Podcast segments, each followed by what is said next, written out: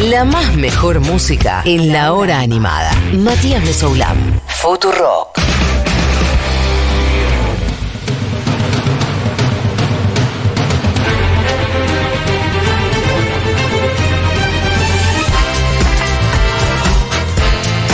Epa, epa, epa, epa. Me gusta que van apareciendo nuevas versiones. Y esta como con una orquesta y una batería. Esta me dan muchas ganas de entrar. Me gusta. Me dan muchas Tiene- ganas de. ¡Hola! ¿Sabes qué tiene tipo plató de televisión? ¡No Parece puedo que creer! Nunca me imaginé Una un tribuna. Vélez lleno para escuchar esta columna en vivo. No lo puedo creer. Pensamos que nos iban a vender tantas entradas a 82 mil pesos la entrada, no lo puedo creer. Gracias a los que hicieron fila online. Todo en 10 minutos aparte se agotaron las entradas.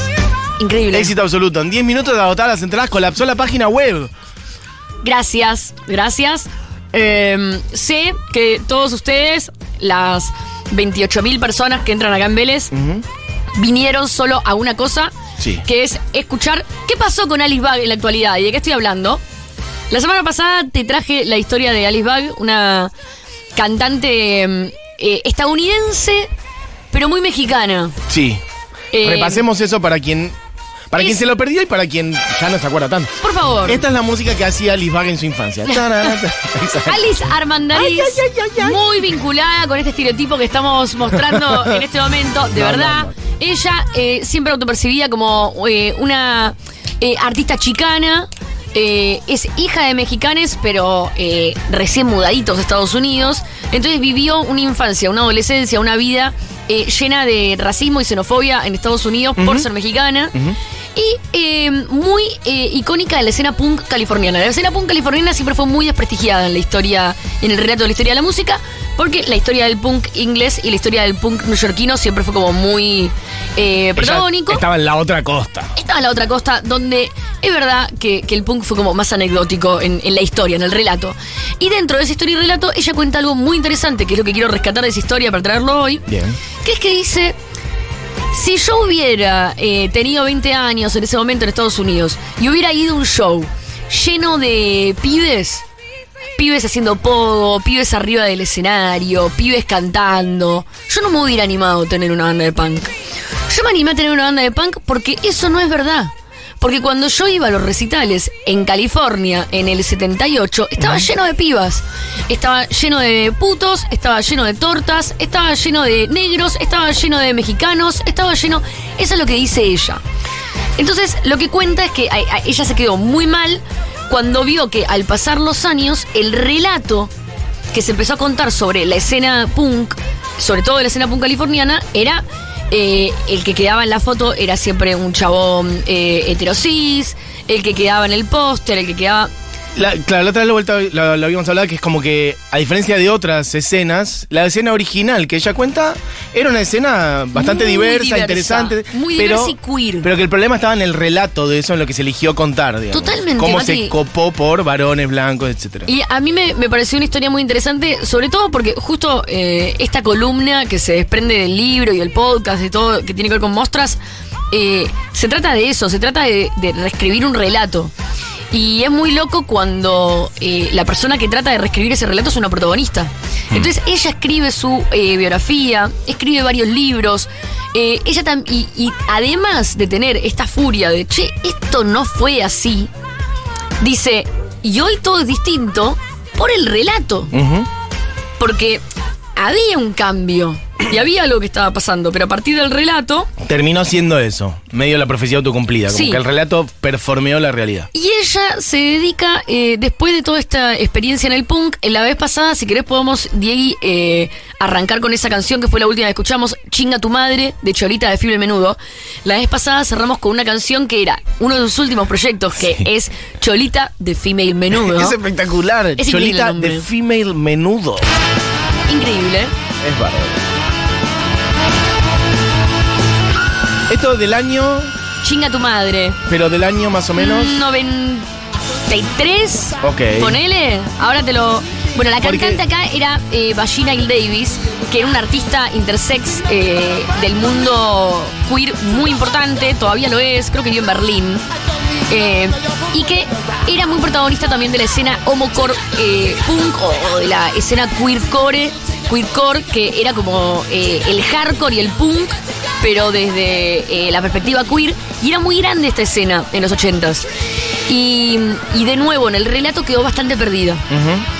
De hecho, algunos de los personajes protagonistas de esta escena, que podemos hablar otro día en otra columna, eh, son artistas que ya conoces, ¿me entendés? Como de repente hay artistas que, que, no sé, X integrante de los Vascox o de bandas punks de la época que dices, ah, no, no sabía ni, ni, ni en pedo eh, que se vinculaba con una escena queer. Claro, total. Y mm, la cuestión es que esta es como la última gran banda así de, de Alice Bag, se retira bastante de la música, se dedica a enseñar Ok. ¿Enseñar música u otras cosas? enseñar otras cosas Bueno. en colegios, pero no solamente eh, en colegios, eh, en escuelas en Estados Unidos, que es donde terminó sus últimos años, sino que también se fue un tiempo a enseñar en Nicaragua. Mira. Y ahí también arrastra unas experiencias que a ella la formaron bastante, que tienen que ver con... eh, con que ella dice que mm, la educación, eh, como la conocemos en los colegios, se volvió muy funcional para servir al sistema y muy punk eh, desde un montón de perspectivas, que es raro eso.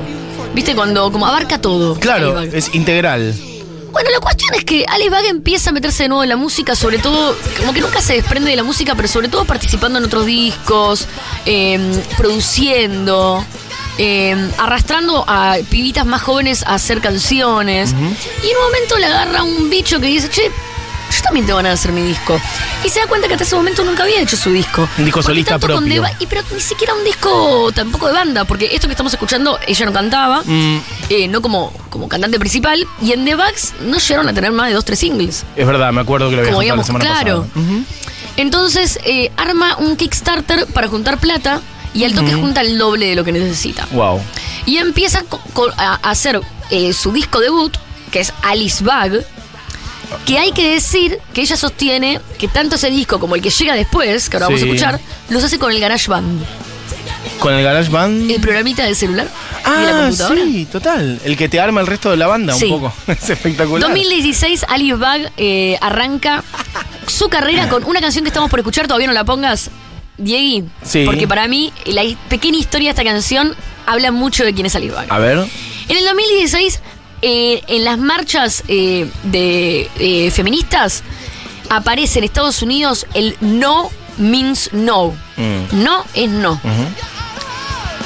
Tres días después de la marcha, la canción debut con la que Alice Bag se presenta la música como solista, Sí. por supuesto ya programada, Sí. es No Means No. Mirá.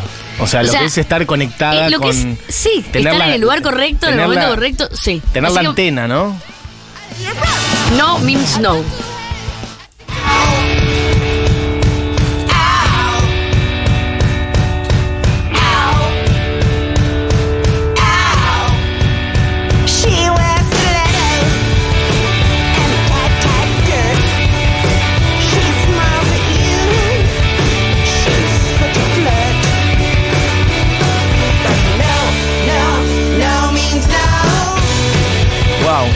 Zarpado. Muy loco, Damas 2016. Hay que decir, dinner. Incluso, sí, o sea, allá. inclusive acá Sí, que eso te iba hubiera a decir, sido no en acá, no, en en 2016, 2016, hubiera sido, qué pesada. Sí, sí, es medio que la consigna estaba Como que naciendo ahí, dos o más años. o menos, qué pesada. 2017, por ahí andaba. No, y tal vez estaba la consigna, pero, Pero aún no en así, una canción, sí hubiera no sido para como. una canción, Ay, sí, claro, como qué pesada hubiera sido. Y mm, la cuestión es que eh, en el 2018 saca su segundo disco, que es Blueprint, pero siempre con esta línea de activismo y feminismo, Mati, que hace que como que cada canción abarca un tema distinto que hay que decir que para la edad que tiene, no se ven como restos de querer subirse a la ola.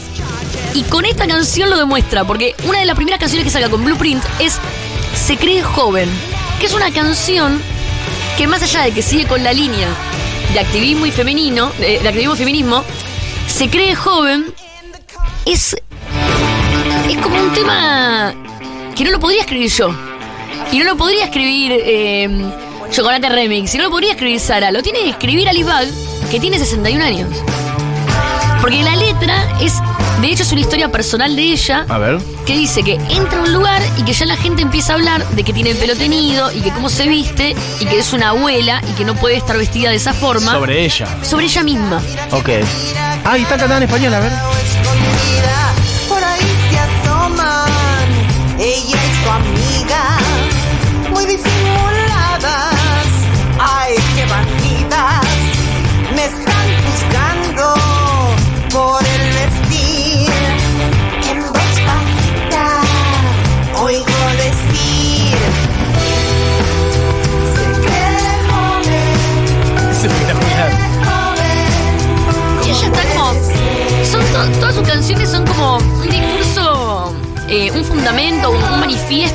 Sobre eh, cómo ella está parada desde el feminismo y lo que piensa.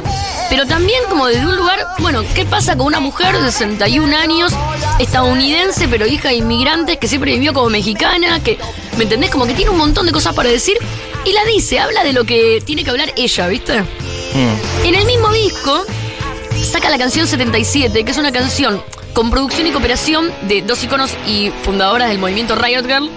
Por un lado, Alison Wolf, que después la voy a volver a nombrar, de Brad Bien. Mobile.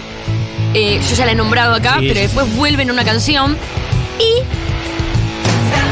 con eh, Kendrick Lamar. Mira. Nicki Nicki, le tiré y Total. prácticamente la fundadora del movimiento Riot. La canción esta, 77, habla sobre la desigualdad de pagos por diferencia de género y raciales. Es como una canción a favor de la igualdad de, de- de pago, Sí. bueno, antirracial y antisexista.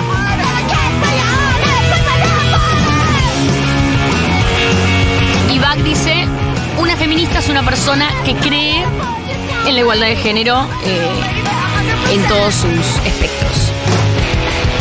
En el mismo disco, en este mismo disco, Sí. suena White Justice.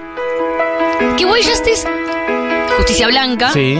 habla de mm, la de la falsedad, digamos, de, de lo hipócrita que es la justicia y cómo la justicia es una justicia blanca. Sí. Y habla de, de- de, eh, la inmigración entre México y Estados Unidos, habla del racismo, Bien. pero eh, sobre todo habla de lo hipócrita que se está poniendo todo con el discurso, ¿viste? Como white justice, como que todo es como el feminismo blanco y la justicia blanca. Sí.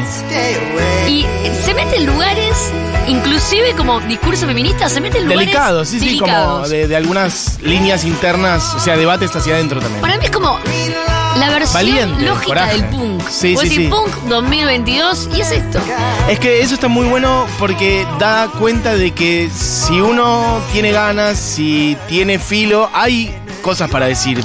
Hay muchas cosas para decir todavía. Pero viste que hay veces, hay momentos como, bueno, ya está, ya no hay más, ya No está. solamente hay cosas para decir, ya no sino hay más también cosas para decir. Hay muchas cosas para decir. Hay un montón de cosas para decir y también a veces inclusive hay como un discurso eh, nuevo de como el feminismo ya fue. Por eso. Y vos sí. decís, qué, qué loco, porque como es todo lo opuesto. Digo, más que nunca. Bueno, pero- Lo que pasa que tal vez te aburre el discurso vacío, el discurso que se repite y se repite y se repite.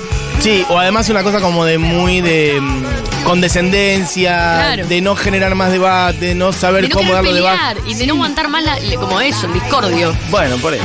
Siguiente canción, termina el disco y saca una canción navideña. ¿Pero qué tipo de canción navideña puede sacar eh, Alice Bag? Sí, ok. No gifts for nazis. No hay regalos para los nazis. Me gusta que, pero para los nazis, no es que están contra la Navidad en general, es, no, como regalen lo que, pero para No, los nazis Navidad, feliz Navidad. No hay regalos para los nazis. Y Ah. esto, perdón, 2019, en pleno. no. Sí, eh, Donald Trump. Donald Trump. Claro. En pleno Donald Trump. La amo. Navidad de 2019. O sea, acordemos que en el enerito del 2020 eh, estaba metiendo la gente en el Capitolio. Total, quiero decirte que mientras decís esto, yo estoy viendo todo su Bandcamp, estoy recorriendo, están muchos de sus discos en el Bandcamp y su página web que tiene mucha data y, bueno, muchas fotos y mucho de su material Porque de archivo. ella reescribe su relato. Por eso, recom- me Ella gusta. es muy de decir, che, yo estoy viva, estoy acá, voy a contar todo. Voy a contar. Esa, esa va a ser la tapa de Muestras del Rock. Esta iba a ser Sí. fotón. Bueno. Dibujada por Power Paola, es muy lindo. Vayan a la página que es alicebag.com básicamente y van a encontrar un montón, Un de material de ella. Para cerrar, quiero rápido escuchar Breadcrumbs con Alison Wolf. Me, Breadcrumbs con Alison Wolf es parte de Sister Dynamite. La, la salteamos, Sister Dynamite. Ok. Sister Dynamite es el disco que sacan en el 2022 que trae la canción Sister Dynamite y trae Breadcrumbs con Alison Wolf. Este disco, eh, 2000, no, 2020, 2020 sale. Bien. Eh, en la pandemia. Dentro de todo este discurso punk de Alice Bag, ¿qué hace cuando arranca el 2020? Saca un disco, cosa que muy pocos músicos hacen. Total. Entonces ella como dice, ah, ya fue. Y empieza a hacer videos, eh, haciendo gimnasia en la casa. Empieza como que se entrega mucho a la actualidad. Se va a vivir a México y arma una banda eh, unas pibas que tienen una banda hardcore que se llama Soga, que son unas pibas de veintipico de años, 30 años, Sara Norman y Violeta Hinojosa.